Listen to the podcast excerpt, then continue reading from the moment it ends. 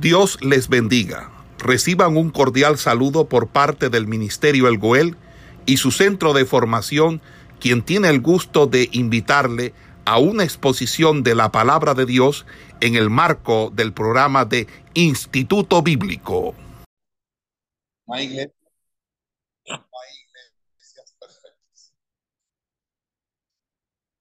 Todo el que diga, me voy de esta iglesia porque aquí no hay amor, está mal. No hay iglesia perfecta. Toda iglesia, y es más, si llegase a encontrar una iglesia perfecta, él mismo al llegar allá se encarga de allá. No hay iglesias perfectas, pero debemos estar en el camino hacia la perfección. Un cristiano puede vivir en el mundo, siempre y cuando el mundo no viva en el cristiano. Ese es el tema de la santidad.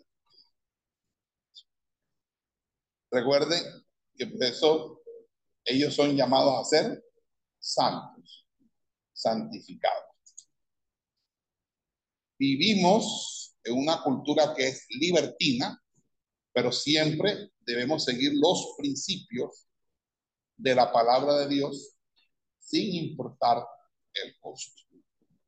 Básicamente, podríamos decir que esas son tres lecciones sumamente interesantes e importantes que hemos aprendido en nuestra primera clase introductoria.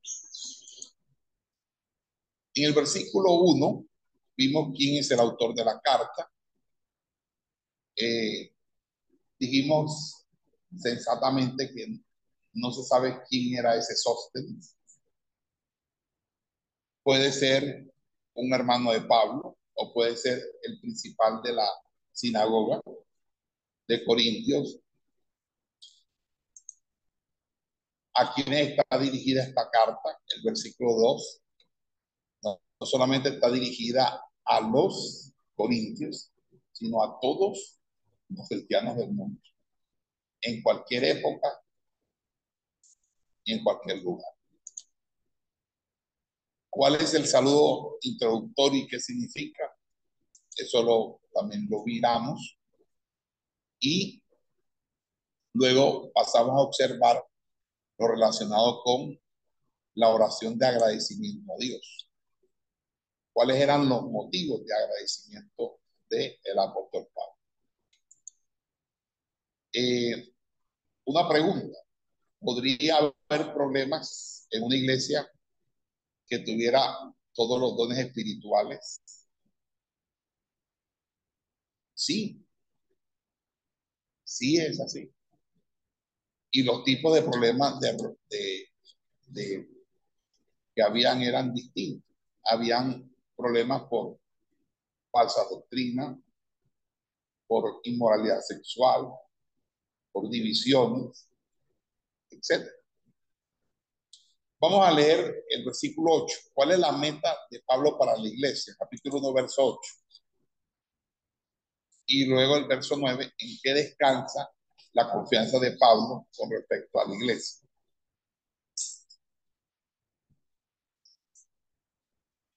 Esta diapositiva se la voy a dejar a, la hermana Liliana para que se las pase a ustedes. ¿En qué descansa la confianza de Pablo con respecto a la iglesia y cuál es la meta de Pablo para la iglesia? Versículo 8 y 9. ¿Quién lo lee, por favor?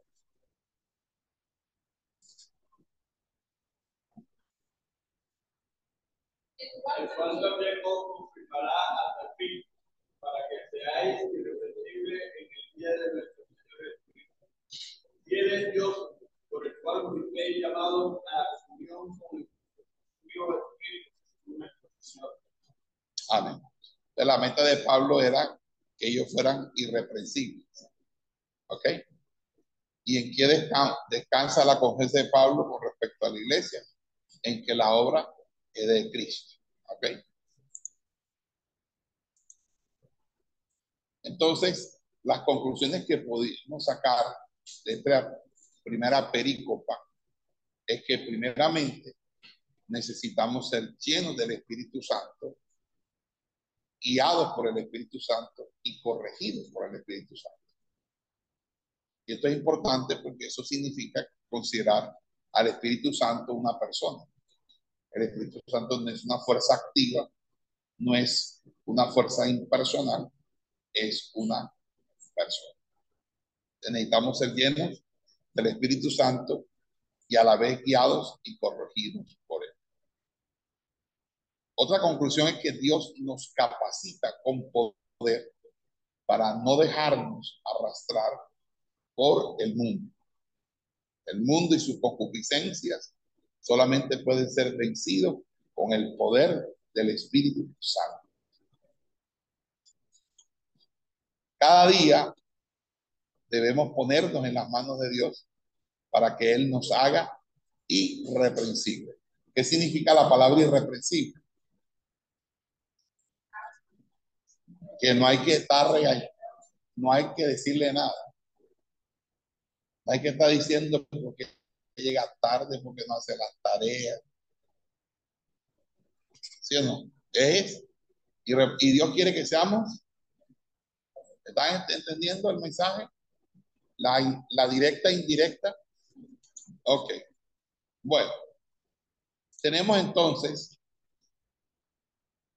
la primera pregunta, verdadero o falso.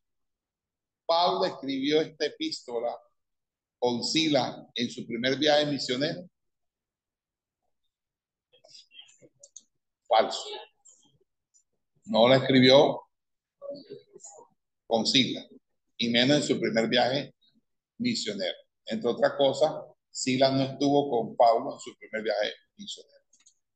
Segundo, Sóstenes había sido el principal de la sinagoga de Corinto.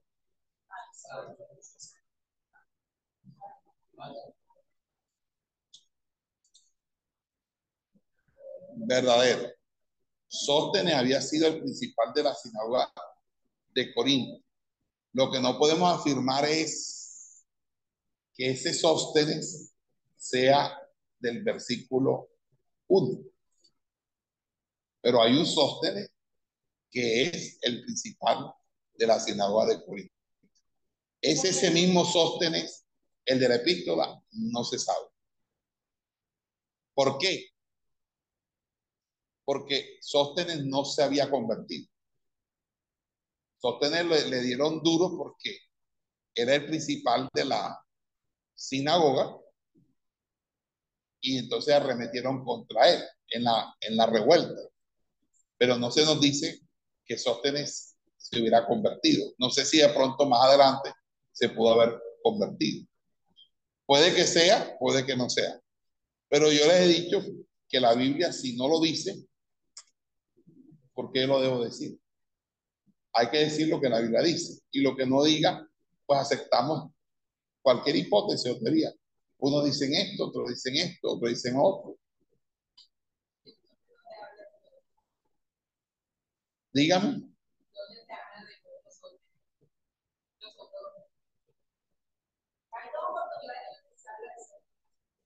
En hechos, en otros no sabemos. Así es. Dígame. 18. Claro, cuando Pablo visita Corintio, que le hacen un, un alborozo, le hacen una revuelta, una sonada. ¿Ok? La iglesia de Corintio tenía problemas porque era muy vieja. Al contrario, la iglesia de Corintio era no, tenía más de tres años de haber sido fundada.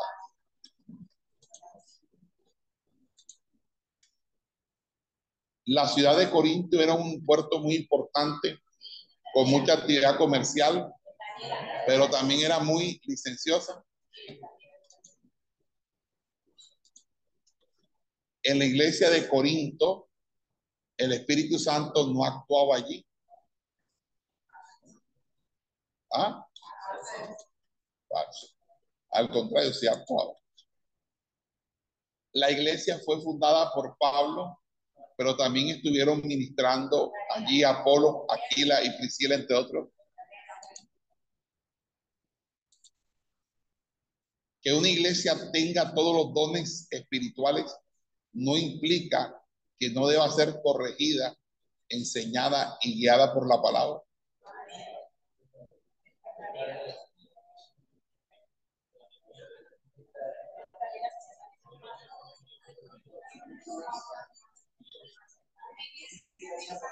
Oiga, ven acá. Lean bien eso, a ver. Ajá, ¿qué dicen?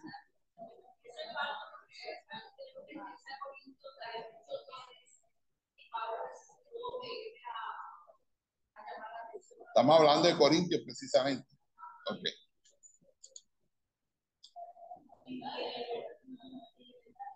Una iglesia que tenga todos los dones espirituales no implica que no deba ser corregida. Al contrario, debe ser corregida. Enseñada y guiada por la escritura. Porque hay gente que cree que porque tienen dones no se pueden corregir. Dígame.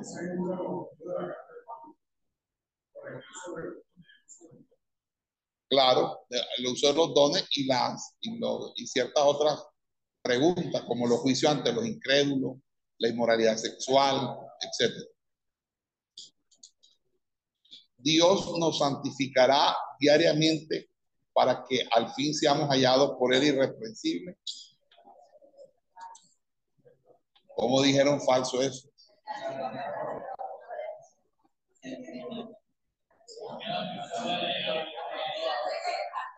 ¿Cuál? La 7 es falso. No es verdadero. Lo que pasa es que lo que pasa es que usted se confunde porque encuentra una doble negación. No implica que no deba. Quítele los dos no por ley de lógica formal y verá que es verdadero. Listo. Bueno, repitan conmigo ese texto. Esperando la manifestación de nuestro Señor Jesucristo, el cual también os confirmará hasta el fin, para que seáis irrevencibles en el día de nuestro Señor Jesucristo.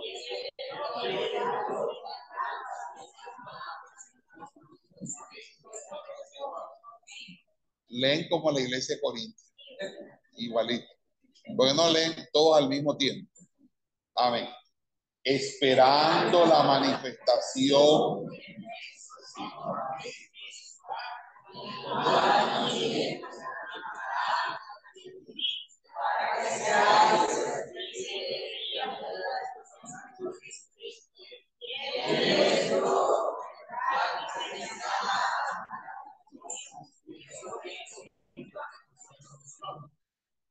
Aquí hay como unas cuantas personitas que no, como que no son buenas para estar en un coro.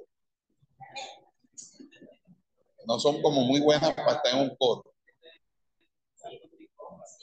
Amén. Todos juntos. Esperando la manifestación de nuestro Señor Jesucristo, el cual también nos confirmará hasta el fin, para que seáis irreversibles en el día de nuestro Señor Jesucristo, fiel el Dios por el cual fuiste llamado a la comunión con su Hijo nuestro Señor.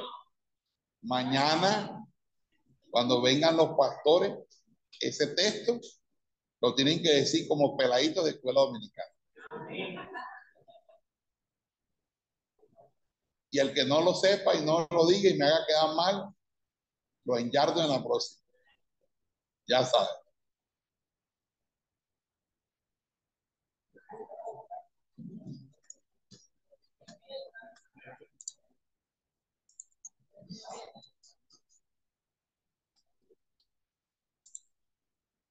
Ok.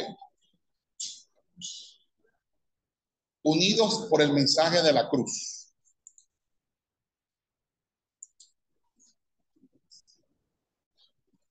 La iglesia en el mundo está constituida por muchas culturas.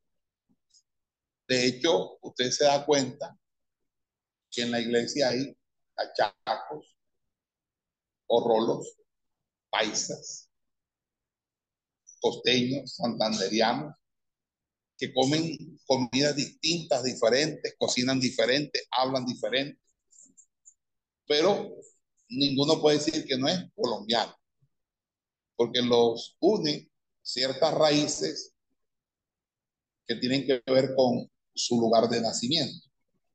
Asimismo, la iglesia, aunque seamos muchos y todos seamos diferentes, lo que nos une a nosotros es la cruz de Cristo. Porque la cruz de Cristo representa el precio por el cual todos fuimos comprados para ser hijos de Dios. Cristo se hizo obediente y esa obediencia le valió la muerte en la cruz del Calvario para perdón de todos nuestros pecados. Por lo tanto, nosotros estamos unidos por el mensaje de la cruz. En la iglesia se pueden tener distintas opiniones, pero en la iglesia debemos tener un mismo sentido. Usted puede tener opiniones con respecto a cualquier cosa de la vida. Por ejemplo, ¿a cuánto les gusta el color rojo? ¿A cuántos no les gusta el color rojo? ¿Cuántos no les gusta la sopa?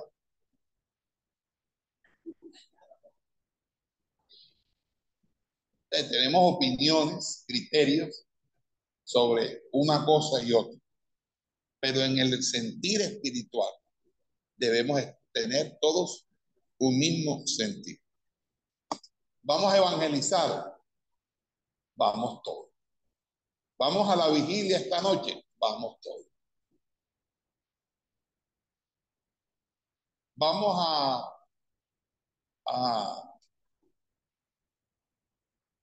a, orar, vamos todos.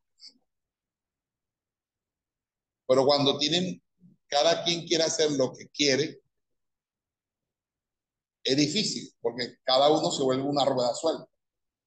Entonces tenemos que tener un mismo sentido. Y un mismo sentido significa que todo el mundo siga una visión.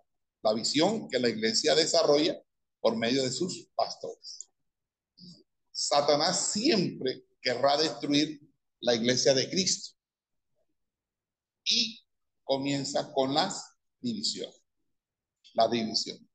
Las divisiones comienzan con los resentimientos y las raíces de amargura.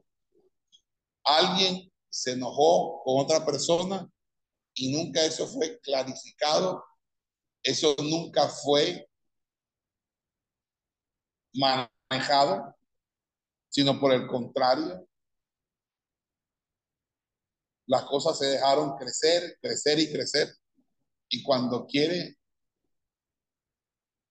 verse el asunto, el asunto es algo gigantesco. Y eso sucede en todo tipo de relación. Si los problemas no se resuelven a tiempo, se acrecentan. Si la raíz de los problemas no es atacado de manera inmediata, la raíz crece y luego es difícil desarraigar.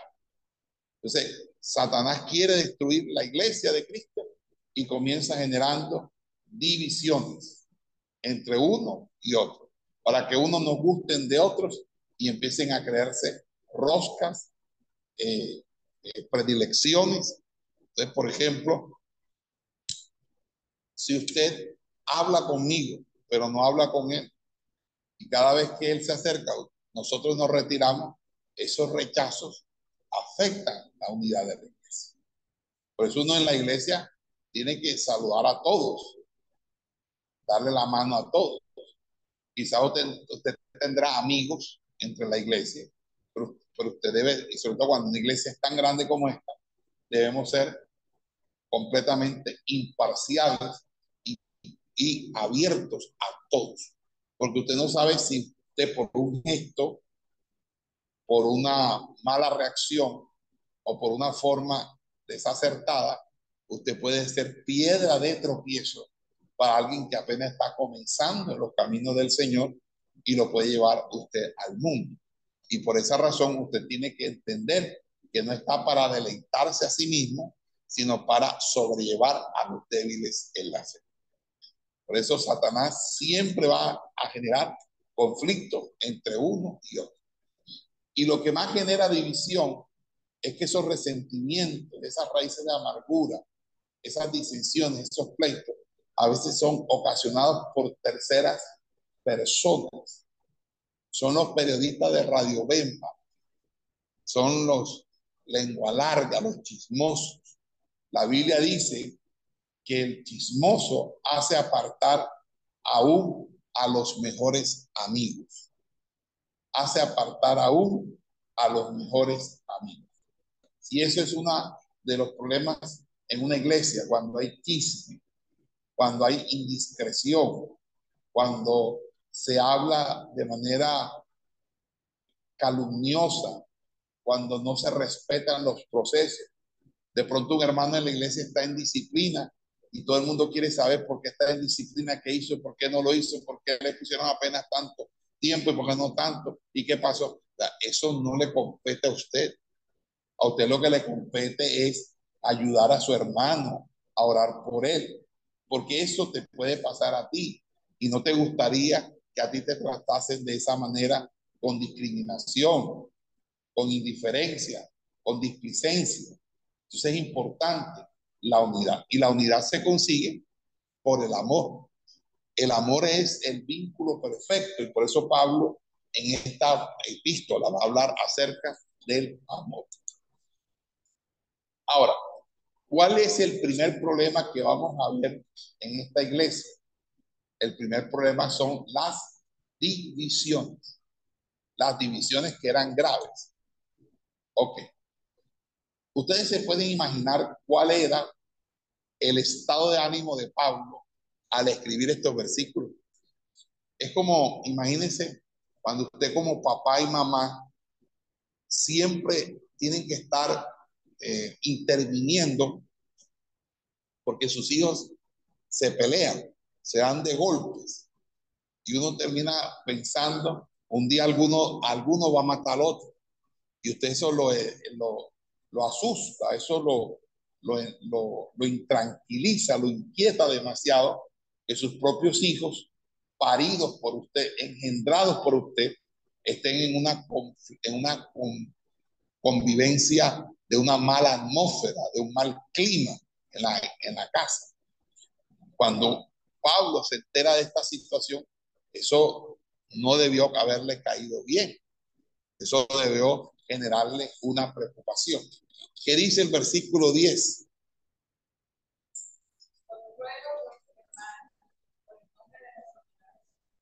Os ruego, o sea, le está pidiendo algo, ni siquiera llega con, porque él pudo haber llegado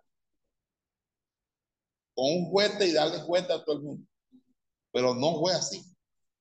Él está diciendo ruego, como la mamá dice, ay, Dejen de pelear tanto, me tienen los nervios alterados. ¿Por qué tanta pelea? O sea, él está rogando como un padre, como un padre preocupado, amoroso, que quiere decir, Dios mío, ¿qué pasa? Les ruego, les pido, les suplico, les solicito encarecidamente que no anden en estas cosas. Amén. Y por eso utiliza el término hermanos, y os ruego. No dice yo como apóstol, como autoridad de ustedes, yo ordeno, decreto, nada de esas cosas. Él simplemente dijo, hermanos, os ruego. Se hizo como Cristo, nuestro hermano mayor, se hizo semejante a nosotros para entregarse en sacrificio vivo en olor fragante. El apóstol se solidariza se horizontaliza completamente con la grey para hacer un tú a tú y decirle, yo como un igual a ustedes, os pido, os ruego. ¿Cómo debe ser la unidad en la iglesia? ¿Cómo debe ser la unidad en la iglesia? ¿Quién me puede decir cómo debe ser para usted la unidad en la iglesia. ¿Cómo debe ser? Un mismo espíritu y un mismo sentido. Efesios dice que la iglesia que hablen una misma cosa. Mira, hermanos, yo les voy a decir, yo voy a hacer esta observación y la hago a título personal. Aquí no metan a los pastores de Filadelfia ni a nadie. La voy a decir yo y me responsabilizo con lo que voy a decir.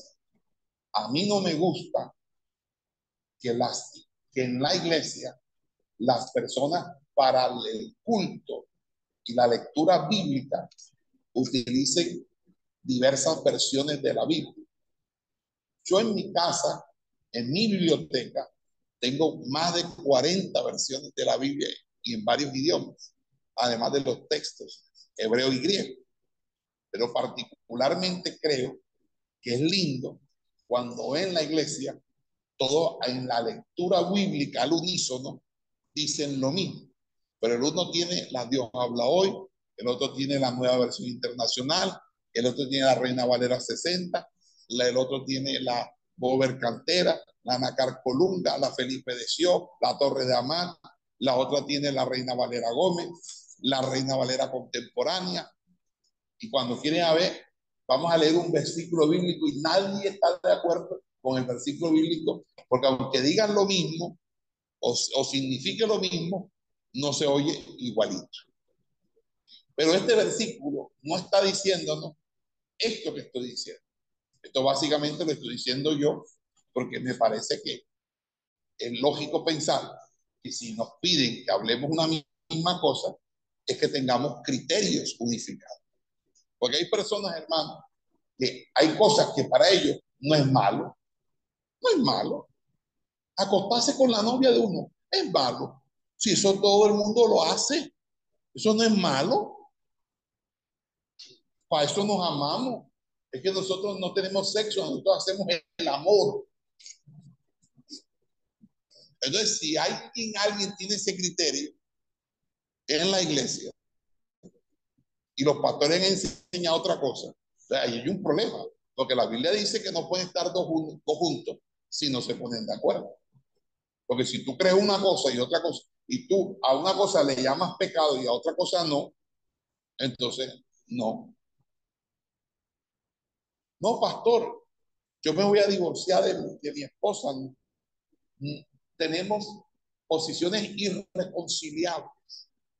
Claro, entonces te divorcias de tu mujer y quieres que yo a los dos, tres meses te case con otra o hermana de la congregación. Porque Dios es un Dios de oportunidades. Y entonces, ¿dónde queda la cuestión del matrimonio? ¿Me explico? De todos tenemos que hablar una misma cosa. Y por eso es que nosotros somos adoctrinados, enseñados en la doctrina, para aprender a hablar una misma No significa que ahora yo voy a enseñar como enseña el hermano o como le enseña la hermana, o yo tengo que decir las palabras y hasta para orar tengo que orar igual. Cada quien ora como quiere, ora como puede, ora como sabe, predica como puede, predica como sabe, es la multiforme gracia. Pero aquí los criterios tienen que ser unidos. Porque imagínense que uno tiren para una parte y otro eso. Un no hay espacio aquí. Segundo, dice perfectamente unidos. Utiliza una palabra catartizo en griego, que es huesos, soldados, unidos. ¿Ok? Perfectamente unidos. Bueno, cuando hay unidad, la unidad es trabajo en equipo. La unidad, si falta alguien, no hace falta. Porque siempre la labor de equipo cubre las falencias de una situación individual. Pero cuando hay división, ¿sabe qué sucede? ¡Ay! ¿Y los marinas por qué no vino? ¿Ah? ah, yo voy a hacer. Ah, yo sí voy a hacer y ella no va a hacer. Y, decía, y después, al final, nadie hace nada. Y todo fue porque los marinas no vino. Y así son. Ah, no, si ella no viene, yo no voy a estar. Ay, yo soy el ¿qué? El hijo de menos mal. No, señor. Aquí todo el mundo, todo en la cama, todo en el piso.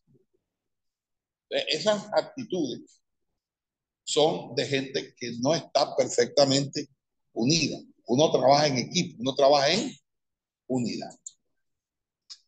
Tenemos que tener una misma mente y un mismo parecer. Eso no significa que tengamos una mente de colmena y que entonces yo tengo que pensar igual a ti, no, no. Pero tenemos que tener un mismo pensamiento en cuanto a las ideas centrales. ¿Ah? Pues ¿cómo vamos a hacer que, aquí unos sean trinitarios y otros sean unitarios? De uno es Padre, y Espíritu Santo, el otro no se le ha revelado el nombre del Señor. ¿Ah? Uno aquí sea Mariano, ¿verdad? Y otro, digamos, a un solo mediador entre Dios y los hombres, Jesucristo. Pero, la, pero metemos la Virgen por si, por si. Por si acaso. Eh, ojo con eso. Eh, tenemos una misma mente y un mismo parecer. Ahora, ¿por qué se habían generado divisiones en la iglesia de Corintio? El versículo 11 y 12. Primero, posiblemente divisiones de carácter étnicas. Pablo era ciudadano romano, Apolo era griego, Cefa era judío, ¿verdad? Y había una camarilla que pretendía ser los únicos y verdaderos cristianos. Yo soy de Cristo. Obviamente, en una ciudad tan cosmopolita y políglota, habían ciudadanos romanos, ciudadanos griegos y judíos. Y es como sucede con las colonias. Usted va en Bogotá y uno encuentra en Bogotá, por ejemplo, Colón, la de los costeños. Por ejemplo, van a alquilar un apartamento. Usted, no, yo soy costeño, no te lo alquilo. ¿Por qué? Porque eso es escándalo seguro los fines de semana y bebedero de ropa. Eso es seguro. Eso, yo, lo que estoy diciendo no es mentira, es verdad. El costeño en Bogotá pasa trabajo para que la alquile. Porque siempre creen de que, bueno, no tanto que sea mala paga, pero sí que es bullicioso, parrandero. Y si es vallenato, guajiro, uh, más rápido.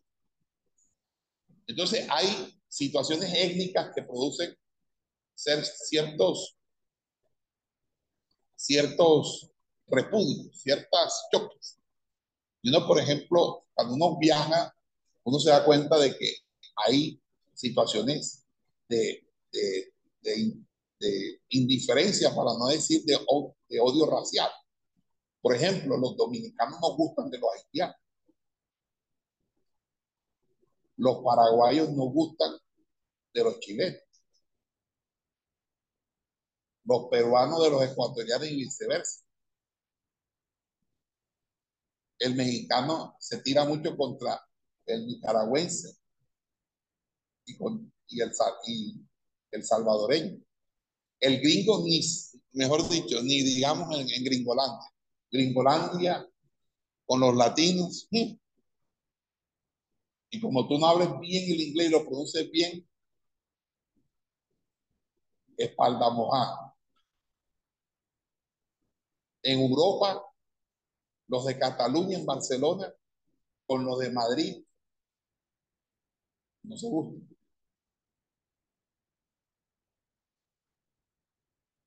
Los franceses con los británicos no se gustan. Siempre el francés con el británico se tira. Lo mismo el alemán con el francés. El ruso con el polaco. un polaco, un ruso. Porque Polonia fue, eh, fue ocupada militarmente por Rusia y los oprimieron durante 40 años. Y parece que había una situación de carácter étnico. también obviamente otras razones que pudieran expresarse, como por ejemplo que algunos fueran más partidarios a la manera de enseñar de Pablo, otro a la manera más enseñar de Apolos y otra a la, a la manera de enseñar de Cefas. Y sabe algo, y esto es supremamente importante, y diciendo,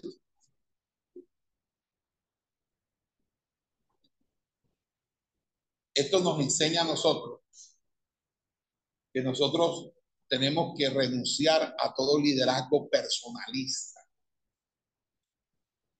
Si yo soy miembro de la iglesia, líder de la iglesia,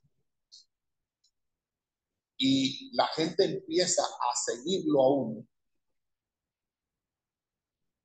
yo tengo que darme cuenta hasta qué punto yo no estoy generando disensión. Porque la mayoría de disensiones en la iglesia es, se levanta un líder, el líder gusta en la congregación y de pronto el líder dice, no, pero yo puedo tener mi, entonces se le lleva al pastor la mitad de la oveja o un tercio de la oveja y hace el, mismo pecado de Satanás en los cielos. Uno tiene que tener cuidado. Y para poder tener cuidado, uno tiene que entonces entender que uno apoya una visión. Entonces, uno tiene que dirigir la atención hacia la visión. Uno de los éxitos de nuestro ministerio es que nosotros edificamos las iglesias donde vamos. Nosotros no vamos aquí robando ovejas. Una vez llegó a Barranquilla no, que viene de Filadelfia, y va a llegar a la iglesia. A la pastora Luz Marina enseguida. Por aquí hay un hermanito que va a llegar aquí a la iglesia, pero yo no siento de parte de Dios no dejarlo. ¿Por qué? Porque entonces empiezan, empiezan los malos entendidos, las comparaciones, las cosas. Todas estas cosas hay que evitarlas y uno tiene que ser prudente. Si uno ve que la gente está tomando, porque es que la gente quiso hacer rey a Jesús. Jesús rechazó. No puede generar un culto personal alrededor de uno. Y mucho menos eh, este, usurpar. ¿Usted sabe cuándo usted usurpa? Cuando una oveja lo empieza a tratar a usted más que al propio pastor. Tiene que tener cuidado. Tiene que decir, ya hablo con el pastor. Yo no he recibido a nadie en consejería de Filadelfia sin el previo permiso de la pastora Luz Marino del pastor Eduardo. Pastor, hay una persona así, así. No, pastor, una consejera. Lo mandan del pastor. Tienen que ir para donde su pastor. Hay predicadores, hermanos, que van llegando a la iglesia y van a estar repartiendo sobre y recogiendo dinero, plata. Y cuando quiere, hay gente, y me, me he quedado sorprendido, no le diezman al pastor de su iglesia, pero sí le diezman al, al, al del ministerio de radio, de televisión, o el que sea. ¿Cómo es eso? Ah, yo trabajo, yo te lavo, te plancho, te cocino, te atiendo a tus hijos y tú le vas a llevar la, la plata a la vecina. Olvídate ese cuento. Mañana que venga tiene las maletas allá y que te vaya a planchar y a cocinar y también la, mujer al lado, pero yo no. ¿O no es así? Uno mete plata donde come. La gente viene, entonces, este, no, que yo apoyo el ministerio fulano, el ministerio. Y ese ministerio fulano ni siquiera sabe quién eres tú. En cambio, el pastor ora todo día por nombre propio, está pendiente, lo, cualquier cosa, y entonces no, se le llevan los diezmos para otra parte, ¿eso qué? Entonces, esas divisiones, eso uno la debe evitar. A mí me han llamado, ay hermano, que yo no sé qué no. Tiene su pastor. Usted tiene su pastor. Donde yo hago algo así, ¿usted cree que qué pastor me abre la puerta? Por esa misma razón. Uno tiene que tener cuidado de no producir ninguna división, de no quitarle la honra al que le honra, de no llamar la atención, como a Absalón. Absalón iba donde David decía, Oye, que vas a donde el rey, él anda muy ocupado, ven, yo te atiendo. Ojo con eso, los líderes, eso es de lealtad. Y eso le puede meter a usted la, la idea de que para que el pastor Eduardo y la pastora Luz Marina se quita este pecho. Y ojo con eso, eso no es de Dios. Eso es obra de Satanás. Usted nunca propicie ningún tipo de disensión, ningún tipo de división. Pues se va a meter en una que, que va a agarrar una oreja y no se la va a alcanzar la otra. ¿Está clarito, hermano? Ama. ¿Cuál es el sustento de la unidad en la iglesia? Versículo 13. Primero, ¿quién murió por nosotros? Ni Pablo, ni Apolo, ni César. ¿Quién murió por nosotros? Jesucristo. La unidad es Cristo. Y escuche esto. Todo el que quebranta la unidad o atenta contra la unidad, atenta contra Cristo.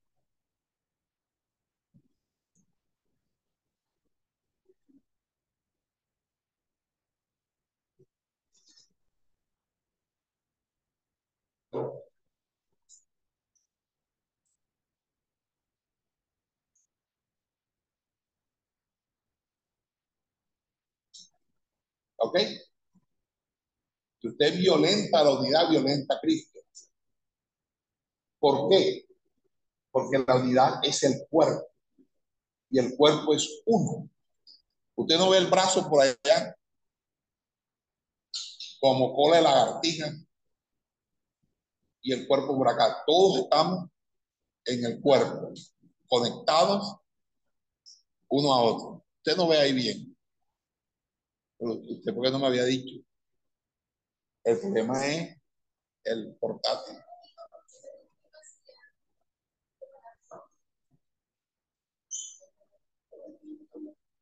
O pueden hacer algo. Pueden correr hacia allá y dejan este espacio libre, no sé. ¿Sí te ahora sí ves? Ok. Entonces, y aquí viene otro concepto importante. O sea, lo que nos mantiene a nosotros unidos es Cristo. Es más, el día que aún los, los propios líderes nuestros dejan un lado a Cristo, hasta ahí se acaba la iglesia. Cada quien coge patica para que te tenga. Nosotros por Jesucristo.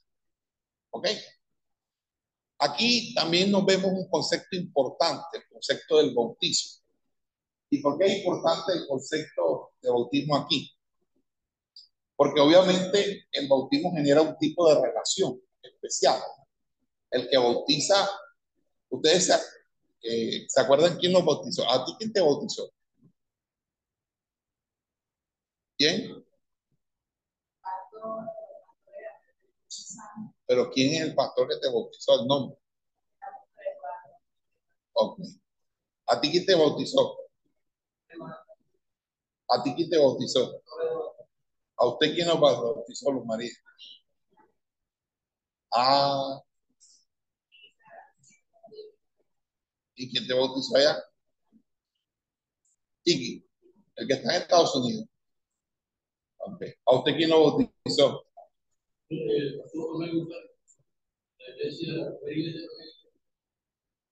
¿A ti quién te bautizó, Liliana? Eduardo. Alce la mano los que han sido bautizados por el pastor Eduardo. Bueno, hay una relación allí, ¿verdad? Pero lo importante no es tanto quien les bautizó, sino la razón por la que ustedes fueron bautizados. Y eso es lo que quiere decir Pablo ahí. ¿Por qué?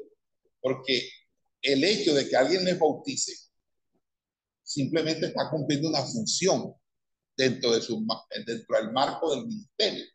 Pero lo importante es lo que significa el bautismo. El, bautismo es una sepultura, donde usted es sepultado, dice Romanos 6, juntamente con Cristo. ¿Y por qué usted es sepultado juntamente con Cristo? A ver, Porque usted muere con Cristo. Pero muere, pero ¿por qué muere? Porque tiene que morir. ¿Muere a qué? Muere al pecado, al hombre. Perfecto. Y luego, cuando usted lo levanta, porque si no lo levantan, se ahoga yo. yo. ¿Ah? Ahí sí se va a morir, ¿verdad? Si no lo levanta. ¿Se resucita qué? A una nueva, nueva vida. Ese es un acto litúrgico, pero que tiene una aplicación tipológica que enseña la palabra del Señor. Amén. ¿Hasta ahí todo claro?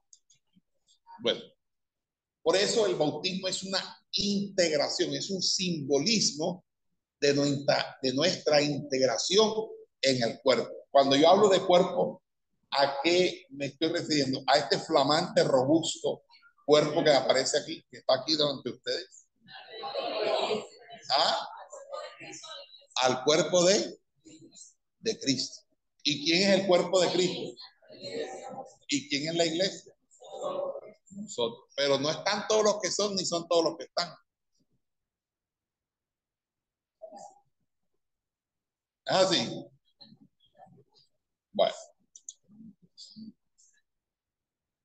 Cuando uno se divide, sea la razón por la que se divida uno, es inaceptable. También las lealtades a individuos son una excusa para quebrantar la unidad de la iglesia.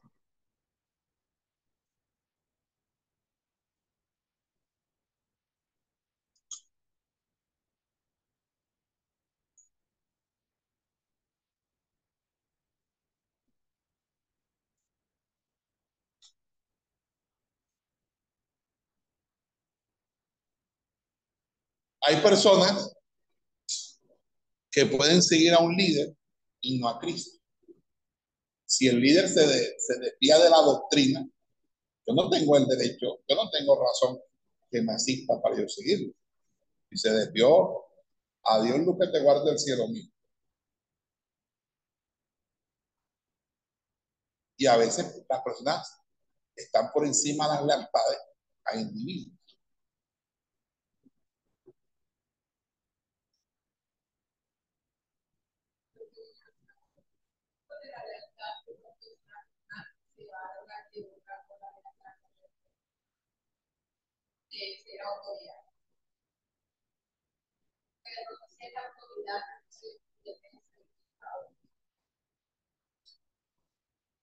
Cuando nosotros hablamos de que las lealtades a individuos son una excusa para quebrantar la unidad de la iglesia, es personas que no ven que un líder está haciendo algo malo y lo siguen ciegamente. Sea porque, por, pero no creo que sea por autoridad, yo creo que es por apego. Y los apegos son emocionales, porque la autoridad es espiritual. O sea, la autoridad se basa en una legitimidad de quien detenta esa facultad o poder. Si yo sigo a alguien, es porque ese alguien que yo sigo está a su vez sometido a autoridad. Si esa persona no está sometida a autoridad, no debería ejercer autoridad. Y si ejerce algún poder, su poder no es autoridad. Su poder simplemente dominio, simplemente señorío sobre las personas. Porque la autoridad es una autoridad espiritual. Ahora, yo no estoy hablando de la autoridad en un sentido genérico del término, porque autoridad tiene un policía. Y la autoridad de un policía que tiene una pistola y tiene un, un manduco y me puede meter preso y me puede dar además mi dos puñitos antes de meterme a la guandola. ¿Verdad? Pero un tú a tú, y hay gente que no, no come de que tenga y le ha dado su, su, su, su tate quieto, su mando caso al, al policía. Entonces, yo no estoy hablando de ese tipo de autoridad, estoy hablando de autoridad espiritual. Y la autoridad espiritual se ve mucho en la guerra espiritual, en la expulsión de los demonios, en echar fuera demonios de cuerpo. Porque allí sí hay una aplicación verdaderamente espiritual de la autoridad. ¿Por qué? Porque los demonios solamente se sujetan a aquellas personas que están sujetas a su vez a la autoridad de Cristo. Y si no están sujetas a la autoridad de Cristo, dicen, ¿quién eres tú para venirme a sacar de aquí? Y te, te pueden pegar tu avergonzada bien buena. ¿Eh? Hasta te pueden dejar en cuero si te descuidas. Entonces, en ese sentido, creo que es importante entender lo que es la autoridad. Autoridad es legitimidad en el ejercicio de, una, de un rol de poder, de un rol de responsabilidad. Si no hay esa legitimidad, hermano, yo te puedo, por ejemplo, voy a hablar, porque como yo me gusta hablar claro y pelado, un pastor de Filadelfia de alguno de, los, de las hijas salga diciendo que ahora le va a quitar el nombre de Filadelfia y le va a poner la Odisea. Y todo el mundo, amén, amén, porque es el pastor que, porque es el hermano del pastor en la Odisea. Usted, usted que pone la L y yo que lo voy botando de uno. Rabo largo te va a quedar a ti. ¿Me estás entendiendo, hermano? Ok. Ningún grupo en la iglesia tiene el derecho a afirmar su exclusividad de lealtad a Cristo. No. Hay iglesias donde dicen, aquí sí se mueve el poder de Dios. Aquí sí está la presencia de Dios. O sea, que ninguna más hay nada. No hay nada. Mejor dicho, se acabó el evangelio. Y esas iglesias que son así, a mí me dan miedo. Pues esas terminan siempre en una secta. Y cuando se les muere el líder, hasta ahí desaparece. Hasta ahí llega. Ningún grupo en la iglesia tiene el derecho a afirmar su exclusividad de lealtad a Cristo. Tercero, todos invocan el nombre de Jesucristo y en ese nombre pueden encontrar su unidad. Todos invocan el nombre de Jesucristo y en ese nombre pueden encontrar su unidad. Es decir, si yo soy, por ejemplo, yo no soy de Filadelfia, yo pertenezco a otra iglesia con otro origen, sin embargo estoy aquí trabajando con ustedes en armonía. ¿Por qué? Porque, porque estamos todos bajo el nombre de Jesús. Estamos bajo el nombre de Jesús. Por eso es importante cuidar quién enseña, quién predica. Porque si ustedes eh, se ponen a escuchar voces de cualquier otra persona que no tenga la doctrina, ustedes van a ser confundidos y pueden terminar hasta siendo desviados de la sana enseñanza de la palabra de Dios. Por eso todos invocan el nombre de Cristo y en ese nombre pueden encontrar su unidad. Si usted ve que esa persona tiene un mismo sentido, un mismo, una, mismo, un mismo testimonio, una misma conducta, una misma doctrina, pues este es mi hermano. Este es mi hermano en Cristo. Pero si no, mm. también el bautismo. Y el bautismo, pues, apenas usted se bautiza, usted se vuelve miembro de la iglesia Filadelfia. Mientras tanto, usted es un nuevo creyente, usted es una visita, usted es todo menos miembro de la iglesia. Ya cuando usted es miembro de la iglesia, ya usted tiene, por ejemplo, aquí todos los que están aquí están bautizados. ¿Hay alguno que no esté bautizado? ¿Que esté aquí? No, y no puede estar, porque aquí es para personas que ya son miembros y están bautizados y han, y han desarrollado su escala de crecimiento. Pero si usted no desarrolla su escala de crecimiento, ¿cómo puede llegar aquí? ¿Para qué? Si usted todavía necesita crecer como niños espirituales deseando la leche espiritual no adulterada. Pero también el bautismo, la cruz. ¿Por qué la cruz? Amado hermano, porque todos tenemos un mismo sentido, un mismo padecer. Cuando usted ora, usted no ora por sus hermanos, por sus pastores, por sus líderes, por la iglesia, por sus amigos, por su familia. Todos llevamos una cruz. Y cuando vivimos pruebas, tribulaciones, ¿A dónde venimos a refugiar? ¿Dónde encontramos la palabra? ¿Dónde encontramos la administración? Aquí, en la casa de Dios. Y por eso la Biblia dice que el salmista prefería un día en la casa de Jehová que mil fuera de él. La pregunta no es quién es mi vida, sino quién murió por nosotros. Aquí nosotros seguimos es a Jesucristo. Y hay una autoridad que representa a Cristo, que son nuestros pastores. Pero nosotros no seguimos a nuestros pastores, nosotros seguimos a Cristo. Y los pastores están en la delantera siguiendo a Cristo. Por lo tanto, al ellos seguir a Cristo y nosotros seguir a Cristo, estamos siguiendo a nuestros pastores porque ellos también están siguiendo a Cristo. Pero como ellos van delante de nosotros, nosotros vamos atrás, pero ahí vamos todos. Así es. Amén. Luego, el capítulo 18 al 25, Pablo se va a meter con el tema de la sabiduría y por eso les mandé a investigar ese glosario de palabras. Ok. ¿Qué, qué dice o cuál es el tema aquí interesante? Vamos a 2 Corintios 2.17, ¿quién no lee?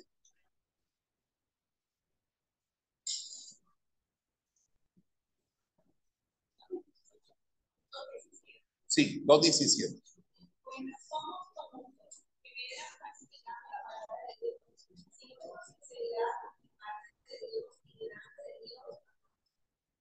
Amén.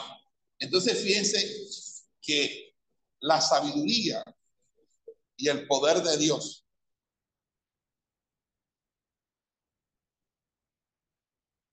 la sabiduría y el poder de Dios. Pablo está diciendo cuál es el propósito. Y el propósito de Pablo, ¿qué era? Repite los marinas, es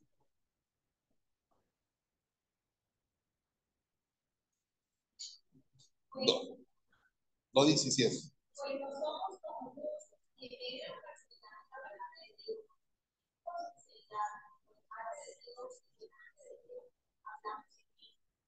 Nosotros hablamos en Cristo delante de Dios, por Dios, no falseando la palabra, sino hablando en nombre del Señor la palabra que es verdad.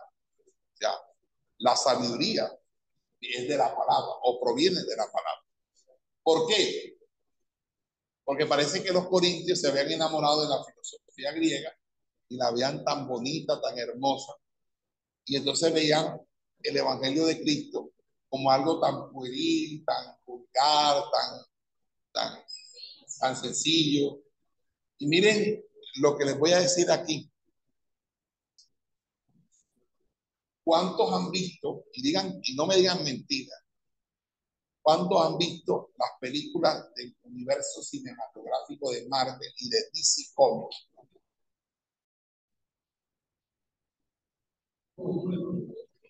¿Cuántos han visto las películas de Marvel y de DC Comics? Yo, yo te digo todas, he dicho así sea uno. Alcen la mano, sin vergüenza.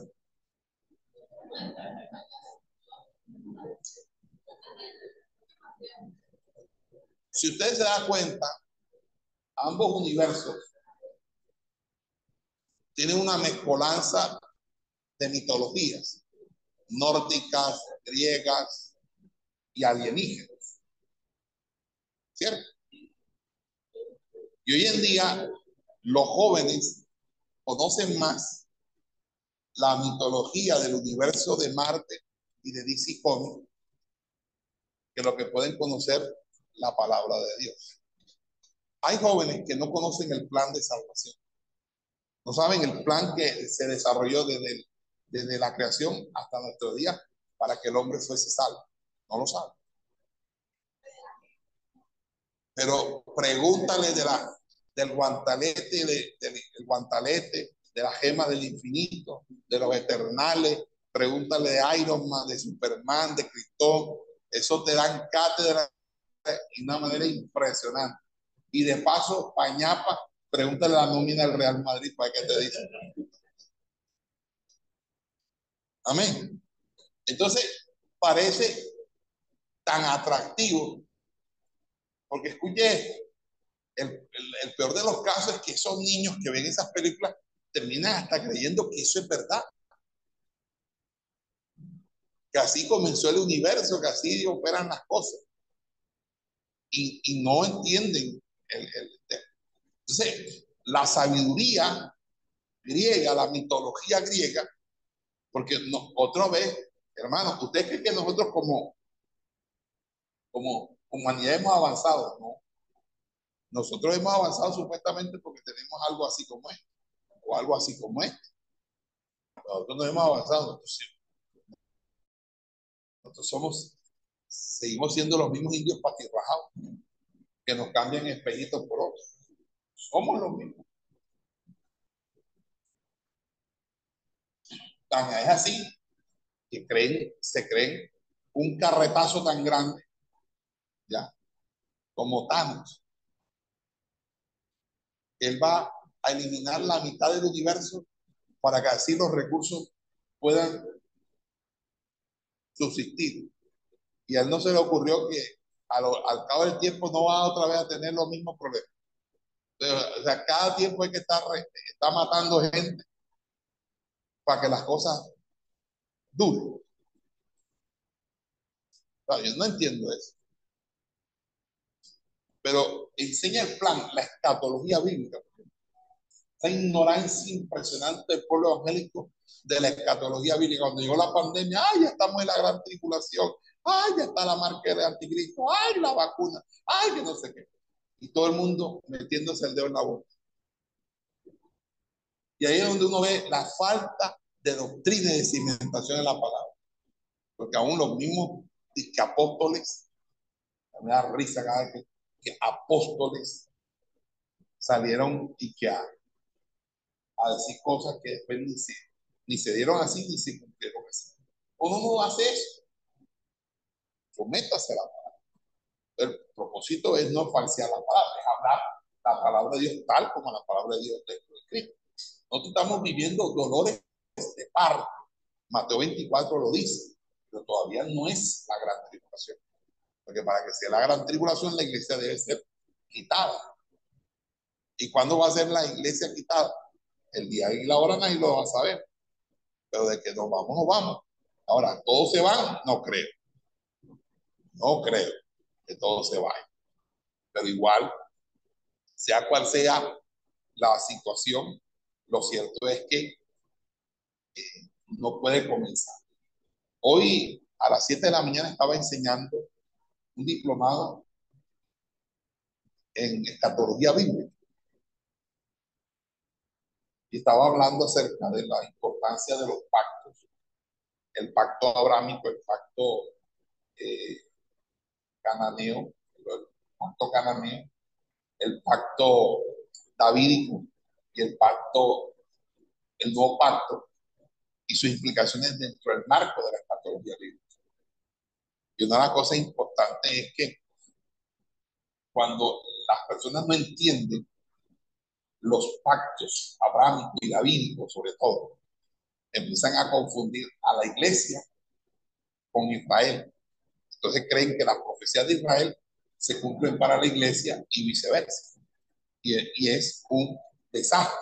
Y de ahí surge el amileniarismo. El amileniarismo es una doctrina que enseña que no existe milenio, que no va a existir un milenio. Oye, si no va a existir un milenio es porque ya el reino llegó con la iglesia. Pero la Biblia habla de un reino establecido de manera física, no invisible o espiritual con la iglesia, sino física, donde Cristo efectivamente va a gobernar al Israel, al, en el territorio de Israel, a la nación de Israel, con la población de Israel en Jerusalén. Y ahí es donde se da el milenio. Y el milenio se da, y, se da porque el nuevo pacto dice, Israel será salvo. ¿Cuándo va a ser Israel salvo? Después de la gran tribulación. Todo eso se va de, uno va entendiendo. Yo estoy enseñando los pactos, los cuatro pactos incondicionales para poder entrar al estudio de la escatología bíblica. Claro, se lo estoy explicando de manera rápida y sencilla, Pero acá es un poco más complicado porque todos los que están ahí son cocotudos, saben mucho. Entonces me toca saber un poquito más que ellos para, para medio pasar la cosa ahí. Amén. Entonces, ¿quiénes realmente descubren que el mensaje de la cruz es poder de Dios? ¿Los que se pierden o los que son llamados? ¿Usted qué piensa?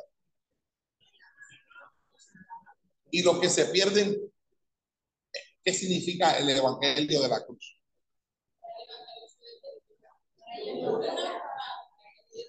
Ella es locura. ¿Por qué es locura?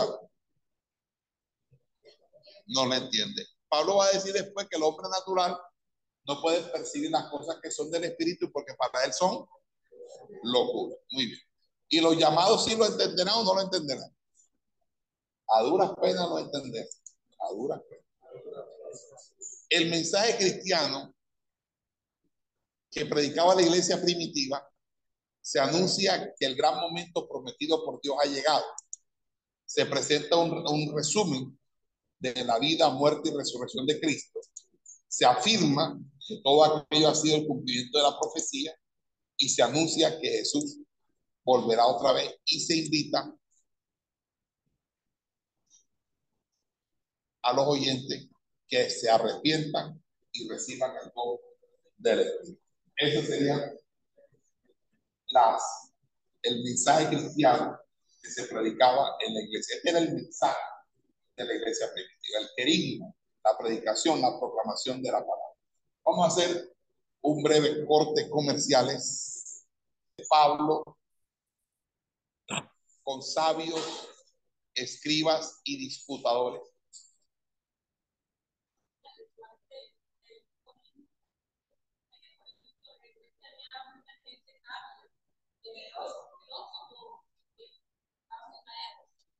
¿Estás seguro?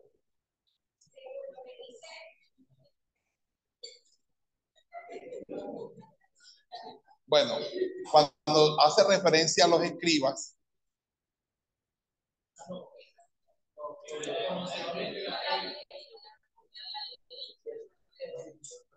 se vuelve a señal. USB display, searching all source.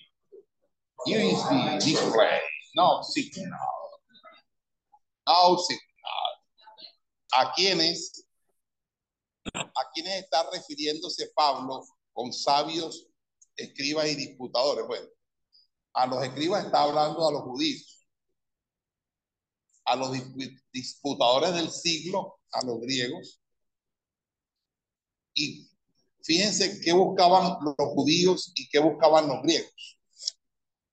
Los judíos buscaban señales, lo mismo que le pedían a Jesús en Mateo, en los evangelios. Y fíjense cómo eso terminó siendo un tropezadero para ellos.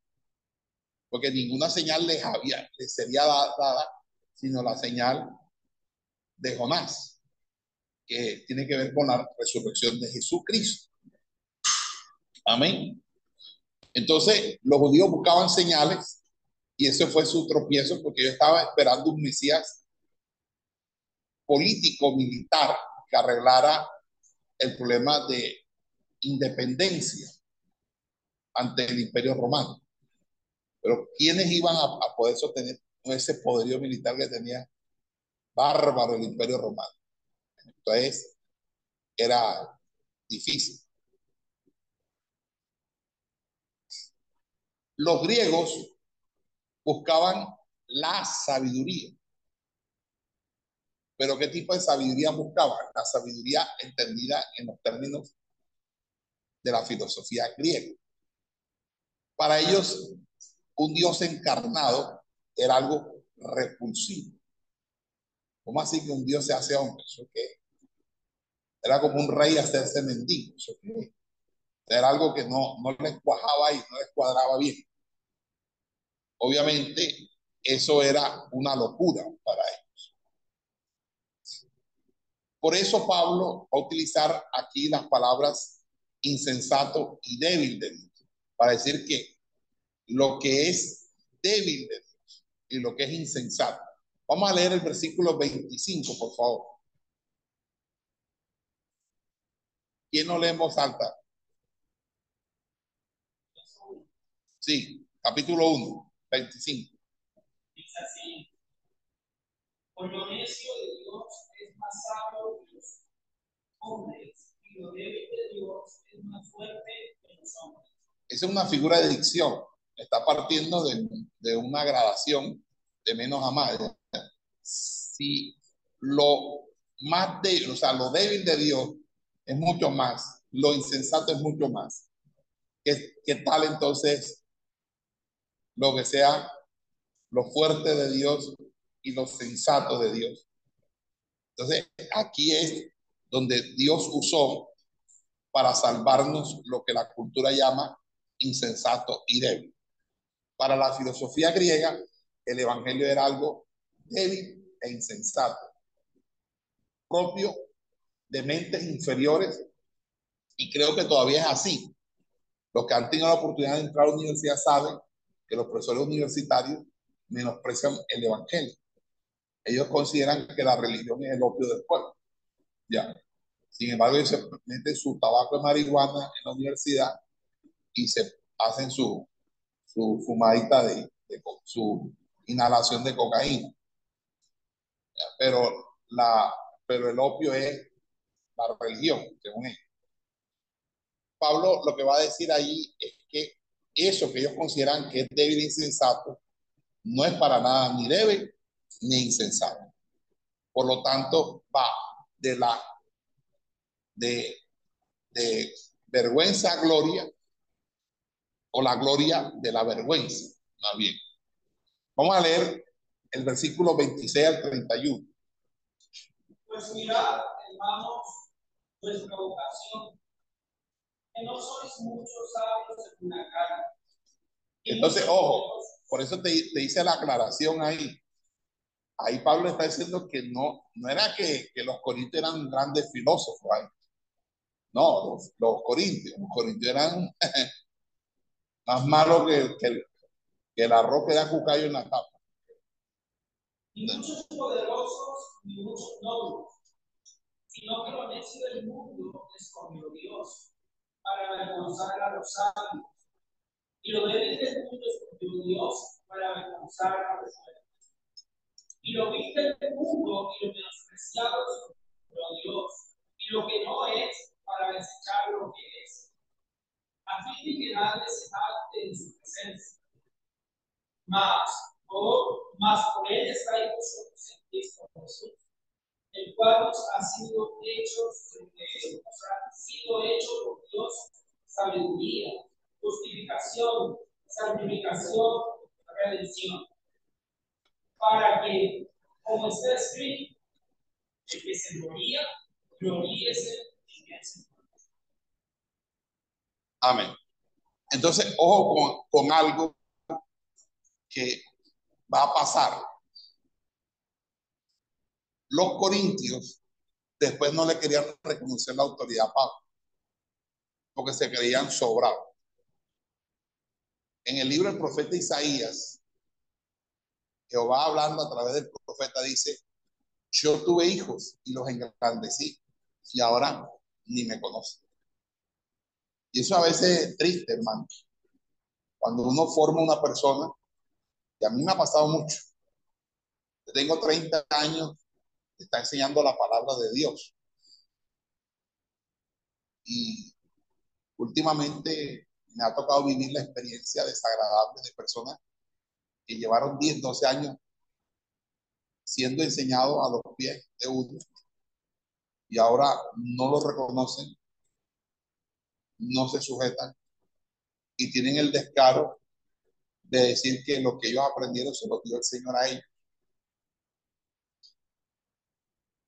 Y algunos hasta han tomado los libros escritos por mí y los, y los, los están usufructuando haciendo un plagio y un robo de derecho de autor. Sin embargo, yo no hice esos libros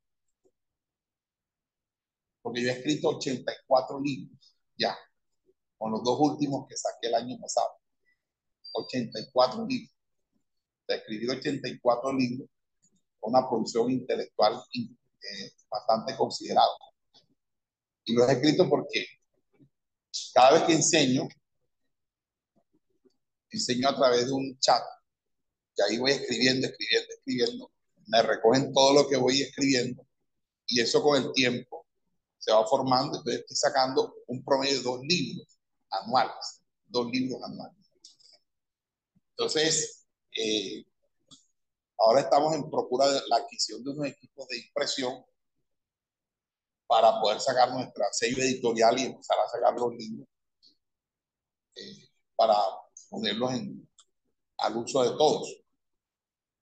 Entonces, después que uno las ha enseñado, ya uno no es nadie, uno no sabe, y hasta me ha tocado escucharles decir públicamente en escenario de que uno no es maestro de la cosa, que yo no soy maestro de la palabra. Entonces, si yo no soy maestro y yo no enseño la palabra, pues entonces ellos quisieron durante 12 años, otros hasta 20 años, estando ahí, escuchando, por eso sí, no se perdían las enseñanzas.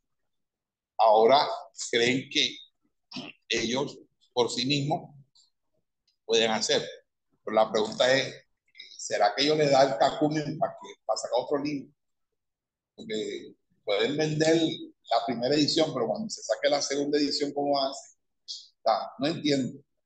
Uno tiene que tener cuidado de la jactancia, porque la jactancia es algo eh, que uno tiene que, que, cuidarse, porque la, la jactancia es un ensoberbecimiento, es una vanagloria, es, con, es considerar, un considerar de manera irrespetuosa a sus autoridades. Cuando uno tiene una autoridad espiritual, uno debe honrar esa autoridad espiritual. Debe respetarla y obedecerla en todo.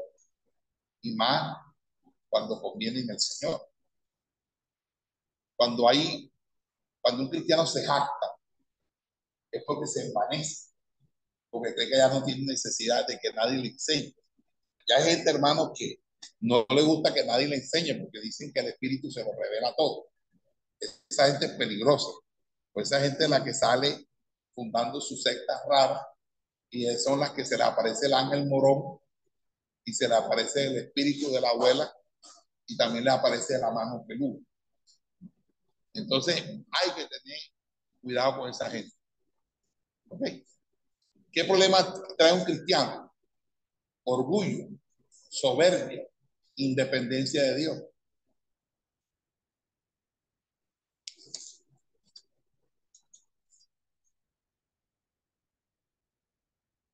Entonces, el orgullo y la soberbia contrastan con el sentir de humillación de Cristo Jesús.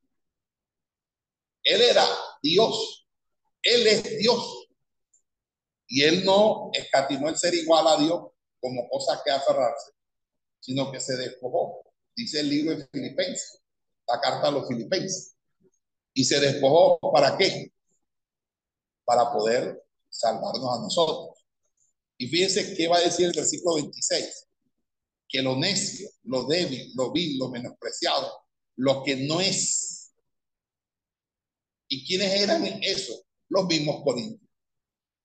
Los corintios eran o fueron sacados de los peores estratos de la sociedad de Corintio. Entonces imagínense si Corintio era peor, era malo, estos salieron, eran renalos. Eran homicidas, ladrones, homosexuales, lesbianas. ¿Ah? atracadores, petristas, eran de todo.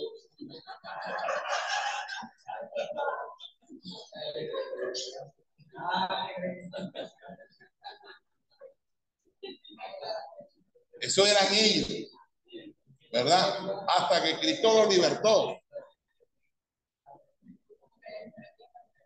¿Ah?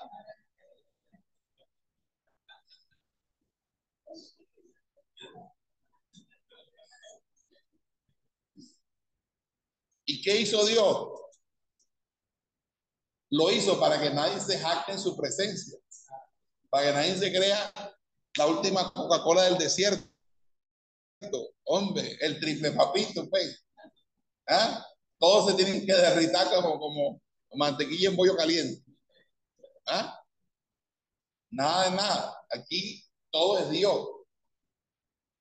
Nosotros, dice la Biblia que todas nuestras justicias son como trapos de inmundicia delante de. Nosotros somos como la flor de la hierba que un día está y al día siguiente no. Nadie se debe jactar en su presencia.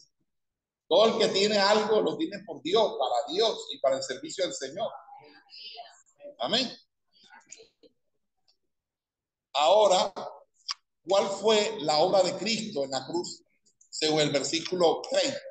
Fue de justificación, fue de santificación y fue de redención. Leamos el versículo 30. Mas con él está vosotros en Cristo Jesús, el cual nos ha sido hecho por Dios sabiduría, justificación, santificación y redención. Ok, listo. ¿Dónde está nuestra gloria? Versículo 31. Para que, como está escrito, Nosotros tenemos que gloriarnos en el Señor, en el sentido de que quién era yo y qué Cristo ha hecho en mi vida, en la obra que Cristo ha hecho en mi vida, cómo Dios se ha perfeccionado en mí, si realmente Dios, Dios me ha perfeccionado en él. ¿Ok? ¿Qué dice Jeremías 9, 23, 24?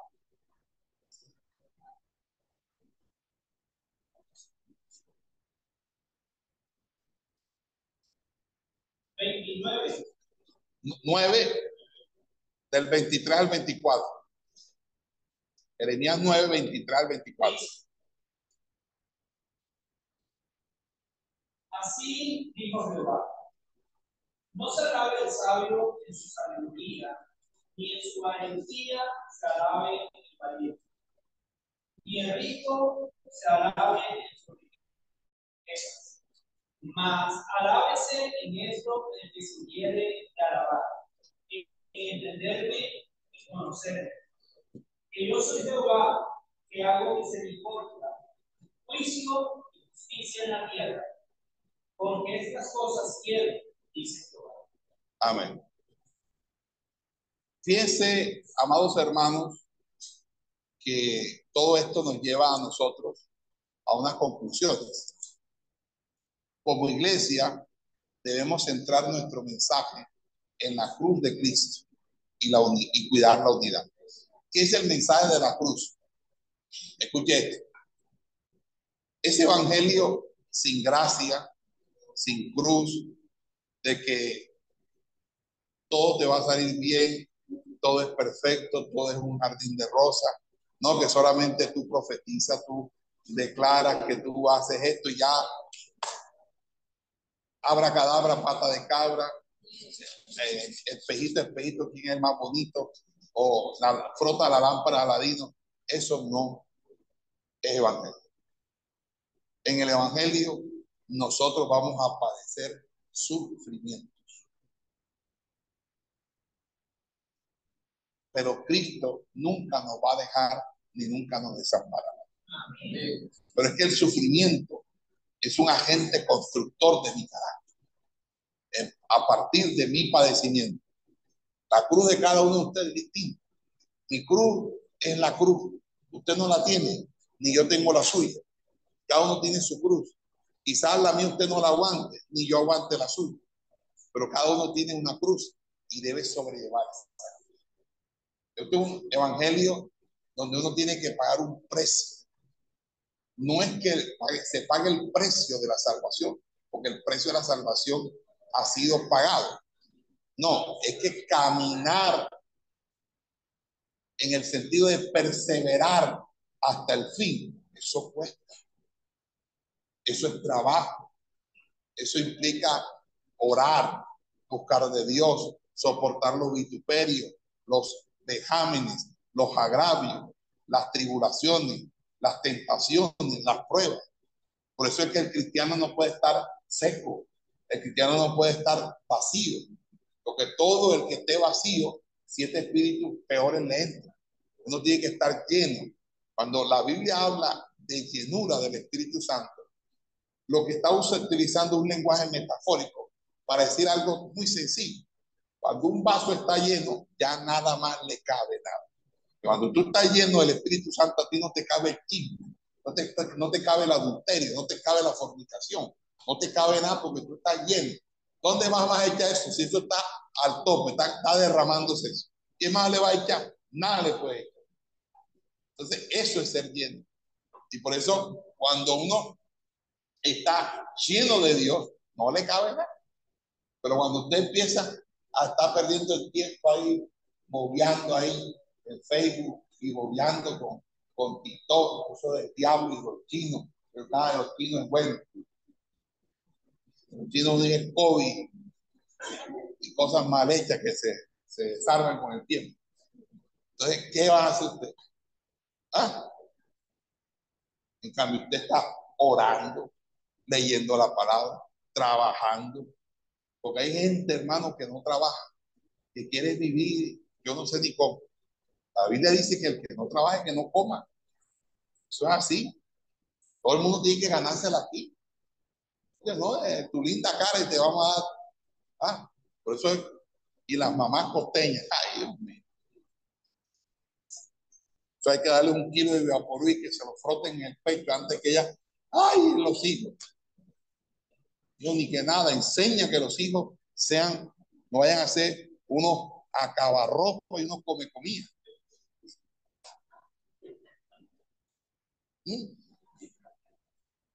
Ese gente laboriosa. Se levantó, arregló su cama, arregló su ropa, arregló su parto. Se metió al baño, secó el baño. Orinó, eh, orinó, pero orinó adentro. Y si no, se lo seca. Daba su propio interior.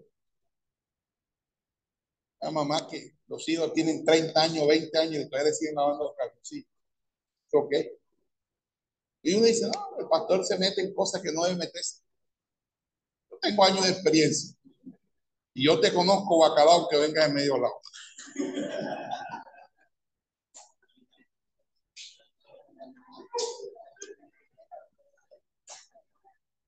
Que es flojo, es flojo.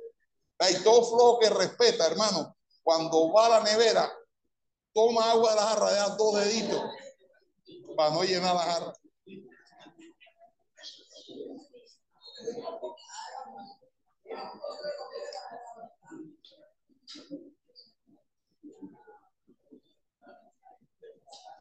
Es una cosa impresionante. Y en la iglesia hay gente floja. No hace nada. Hace más una pala empeñada que ellos una pala empeñada. Hace más una pala empeñada que ellos. No hacen nada.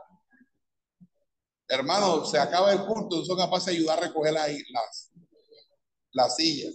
Oh, papá, eso estamos diáconos. Y uno que le quita, hermano, uno en un momentico, ti, ti, ti, montó cinco sillas y se las pasó al diácono y ya. Nada, eso hay que hacerles de todo. Yo no, yo nací en otra época, definitivamente. Yo nací en la época en que los papás a uno le, hablaban con los ojos.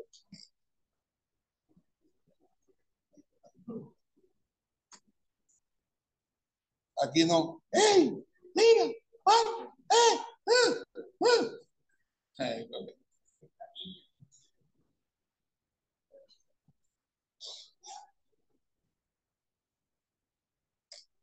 Ya, yo, bueno, oh pastor, para que nos case. Ah, bueno, yo los caso.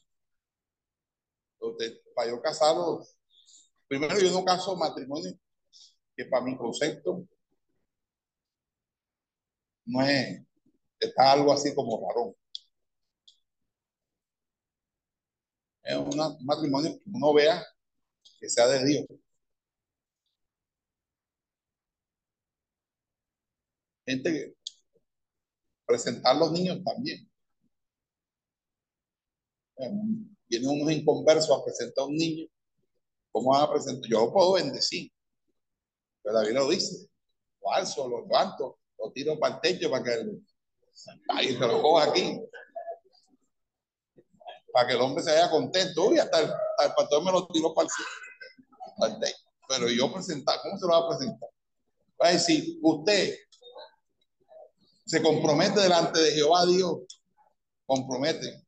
Ayer estaba tomando costeñito y va que se va a comprometer. No está ni comprometido con él. No, señor. Ah, se compromete usted a guiarlo a, y se guía él y va a guiar hijo.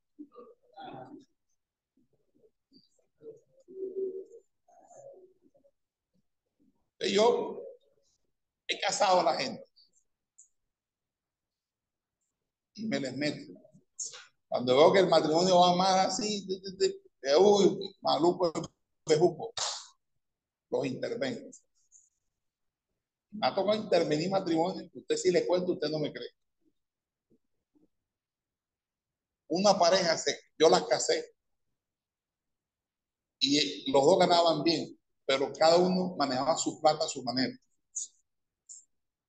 Él ganaba, ella ganaba, y cuando venía a ver, hermano, estaba todo, no les alcanzaba el dinero y tenían dos buenos sueldos. Y eso empezó a generar problemas entre ellos. Problemas que empezó a amanecer una ruptura. Hasta que, ay, ¿qué te pasa? Que te va a decir, no, ¿qué va? Ah, sí, ven acá, tú, ¿qué te pasa? No, bueno, vamos aquí, tanta. Como vi que no me estaban acá, me tocó decirle, bueno, me das tu tarjeta y me das tu tarjeta. Y yo les cobraba el sueldo. Y yo me sentaba con ellos una noche y les cuadraba las cuentas con ellos dos y repartíamos la plata ahí. Y duré seis meses haciendo eso con ellos, todos los meses. Hasta que ellos aprendieron. Pero yo, y le dije, ninguno aquí va a coger sueldo para sí, lo trae aquí y aquí lo repartimos. Santo remedio, claro. Que otro le, le, le esté administrando el sueldo a uno. Claro, solo lo hago yo porque tengo autoridad. Amén. Y la gente a mí me hace caso. A mí la gente me hace caso, hermano. Uh, que me hace caso.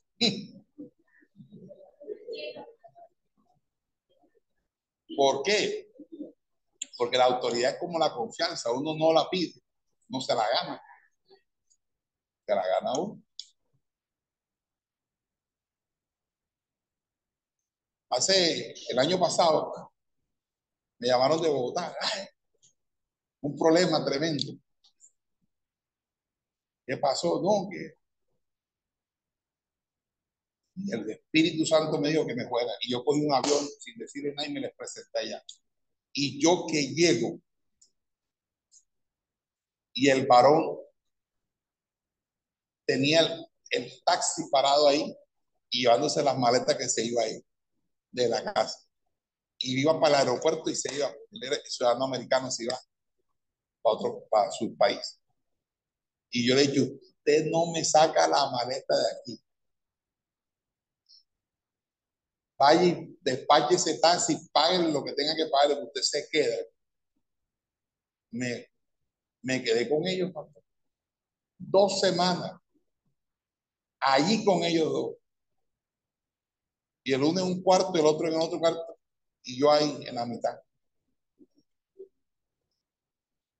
Le hacía el desayuno, el almuerzo y la cena. Y desde allá hacía todos mis estudios y mis enseñanzas allá. Y en la noche tenía culto y en la madrugada lo levantaba ahora.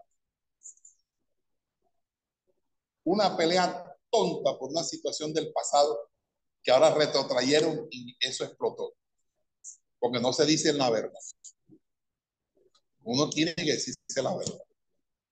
Y tú eres señorita, si te comiste el pastel antes, tú tienes que decirlo y tú, tú, tienes que decirlo también. Yo también esto y esto y esto. Pero uno cree que, que, que va y después no encuentran, no hay nada. Pero si ya se sabe todo,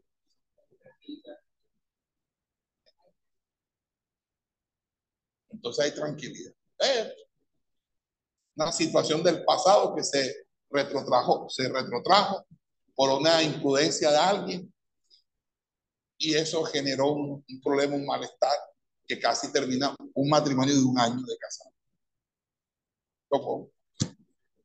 ¿Por qué? Porque cuando uno casa a alguien, uno no solamente queda con el compromiso de por la señal de la Santa Cruz, uno queda también con el compromiso de ser la guía espiritual de, de ese matrimonio. Y todos los que yo he casado, ninguno se me ha divorciado.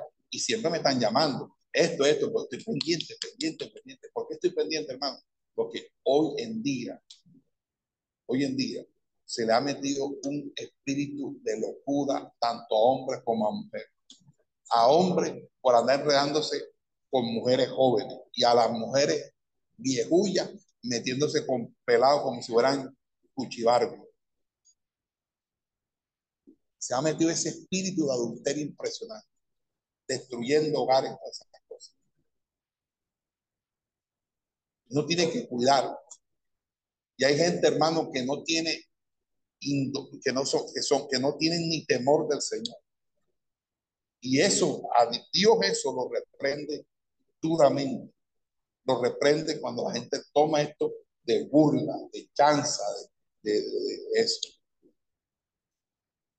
Y lo mismo, eh, si los casos, y les presento los hijos, los hijos tienen que hacer caso. Que yo diga, ven, allá. ¿Qué? ¿Qué? ¿Cuándo? ¿Dónde lo viste? Señor, aunque te demores mami. Pues cuando yo te llame, tú me tienes que decir a mí, Señor. Yo soy un pelado. Yo soy el pastor de tu papá y soy tu pastor.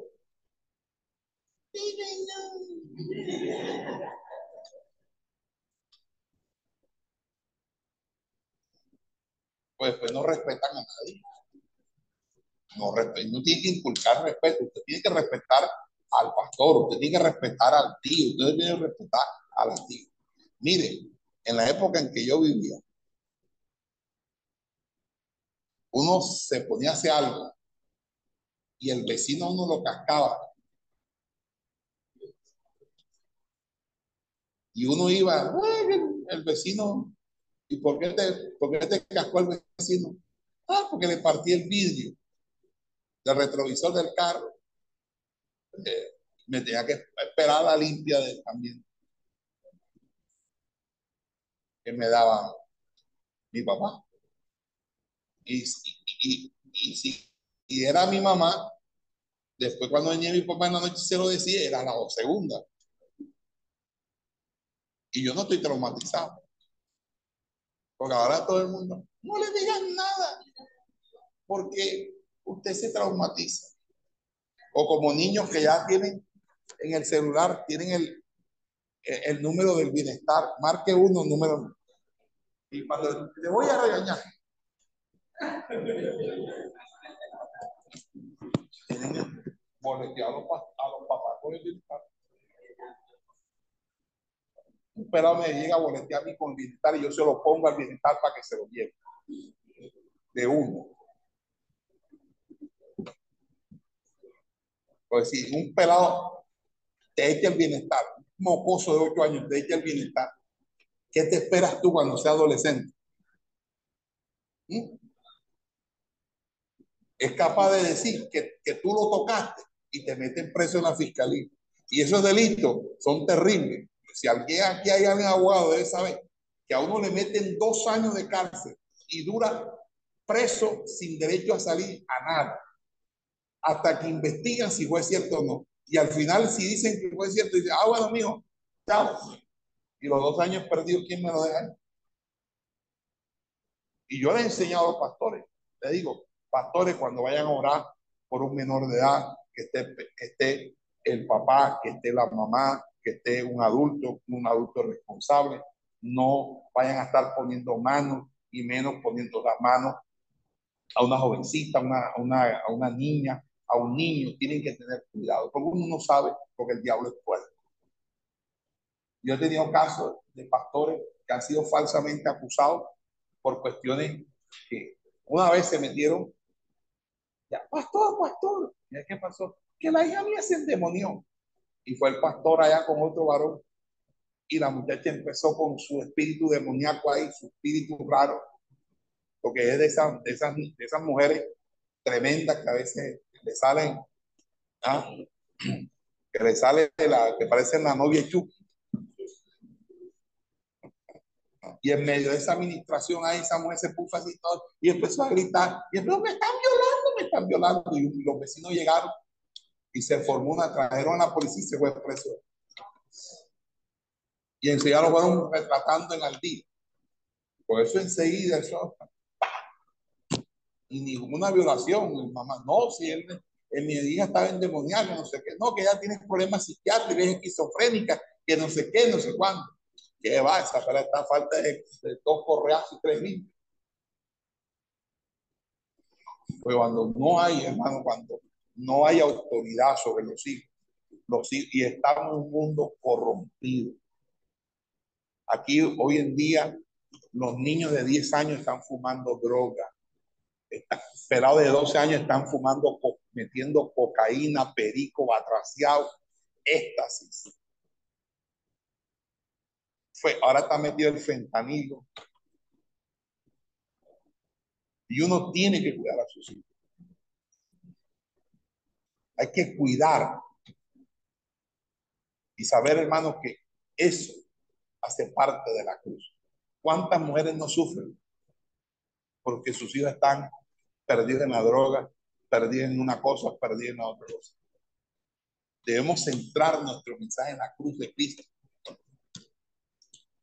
cuidar la unidad. No estamos llamados a cambiar el mensaje según la cultura, sino a predicar siempre el mensaje de la cruz.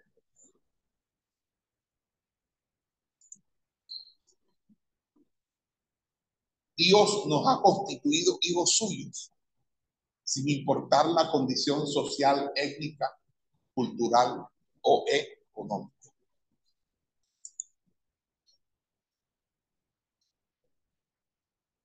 ¿Ok?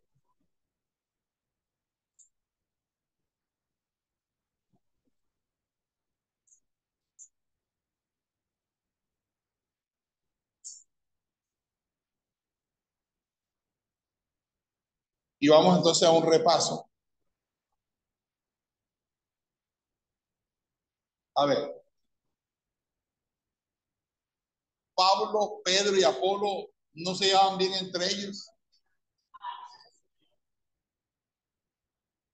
Muy bien, póngase un, buen, un punto ahí. Las divisiones estaban muy relacionadas con cuestiones étnicas. Lo importante era recordar quién los había bautizado. Los judíos estaban más cerca de Cristo que los gentiles porque guardaban la ley de Moisés. los, los disputadores eran los judíos y los escribas los griegos.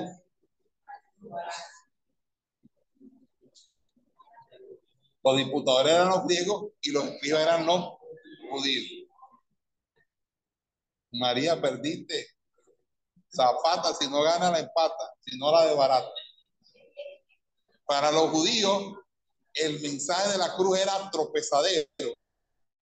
Y para los griegos, una ¿Falso verdadero? Última palabra. Ah, sí sabe. Cuando dice que Dios usó lo necio, se refiere al concepto del mensaje de la cruz para el mundo y no a la gente necia.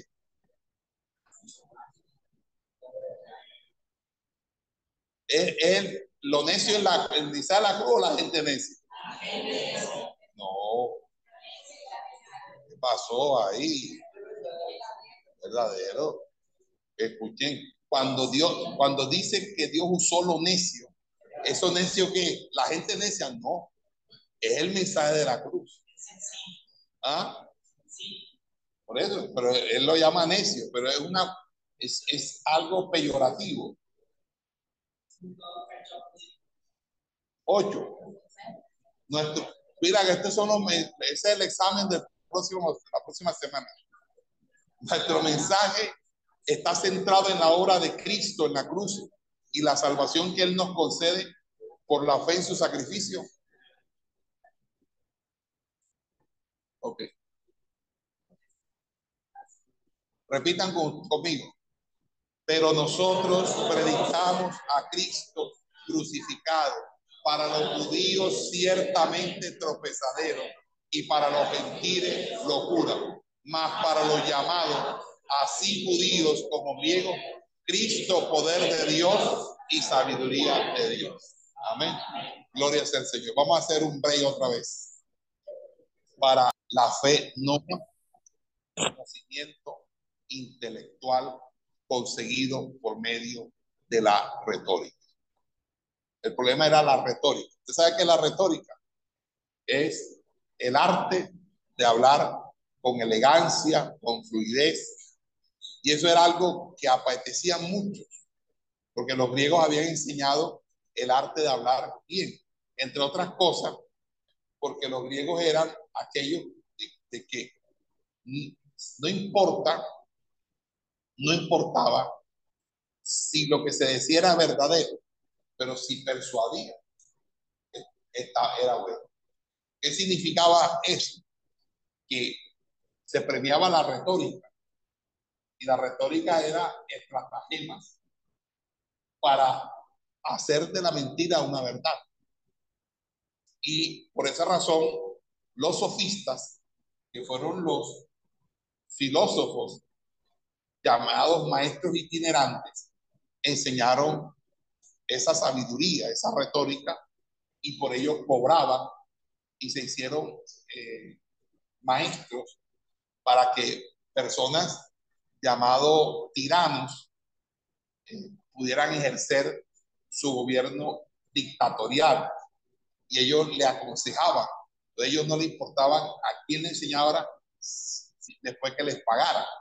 Sócrates fue enemigo de los, de los sofistas y muchos de los diálogos que recoge Platón son que recoge Platón son de Sócrates eh, luchando, hablando contra los sofistas. Yo creo que eso lo expliqué ayer.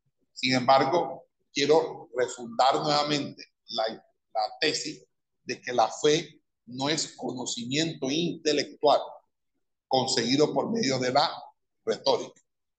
Los corintios llegaron a la fe poniendo la mirada en la cruz que al mundo le parecía insensate. Porque imagínense, hablar de un Dios que murió en la cruz, cuando la cruz era la muerte más impía, más, más eh, execrable.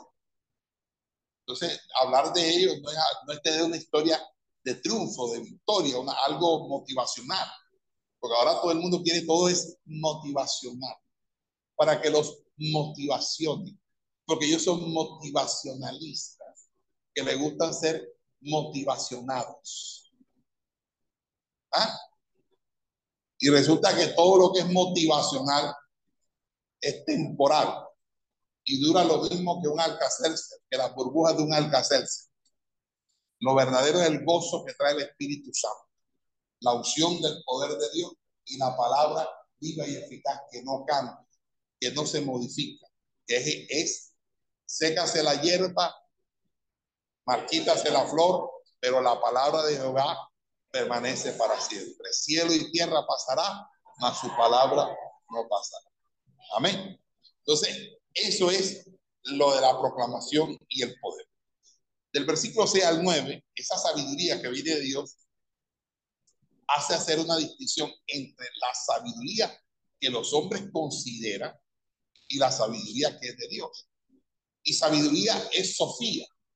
Sofía es lo secular, es la sabiduría la sabiduría de los, de los hombres sabios, de los filósofos, de los ojos, ¿verdad? Pero hay una sabiduría que viene de lo alto. ¿Cuál es la diferencia de la sabiduría de lo alto y de la sabiduría que no es de lo alto? Vamos a Santiago, capítulo 3,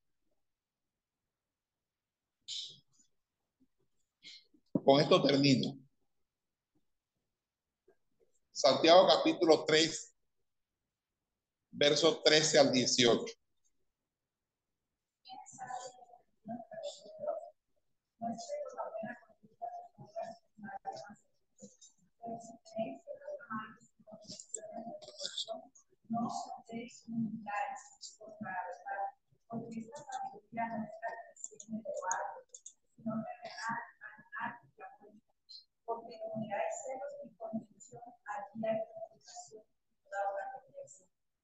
Amén. Entonces, ¿a qué se refiere con la sabiduría? Dice, el misterio y oculto. No significa algo difícil de comprender, sino denota una verdad escondida en la mente de Dios hasta que Él decide revelarla. Y la sabiduría de Dios es un misterio, es algo que está escondido a los que no han sido, a los que no han sido iniciados, o mejor dicho, a los que no han, no han nacido de nuevo, solo a los creyentes, a los teleiros, a los que han desarrollado madurez espiritual. ¿Ok? Vamos a darlo hasta ahí y vamos a darle gracias al Señor. Amén.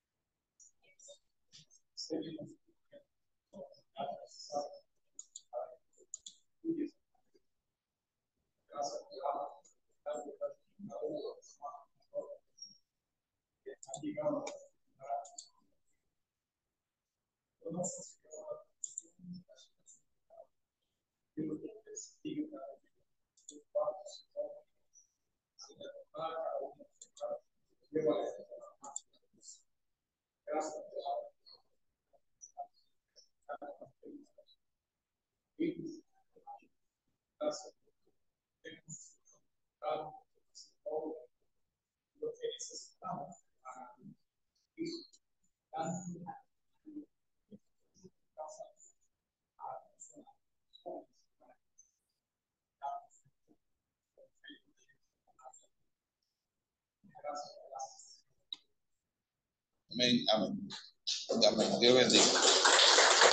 Hermano, quería Esperamos que este estudio haya sido de bendición para su vida y ministerio. A Dios sea la gloria. Este es el Ministerio El Goel, vidas transformadas para cumplir el propósito de Dios.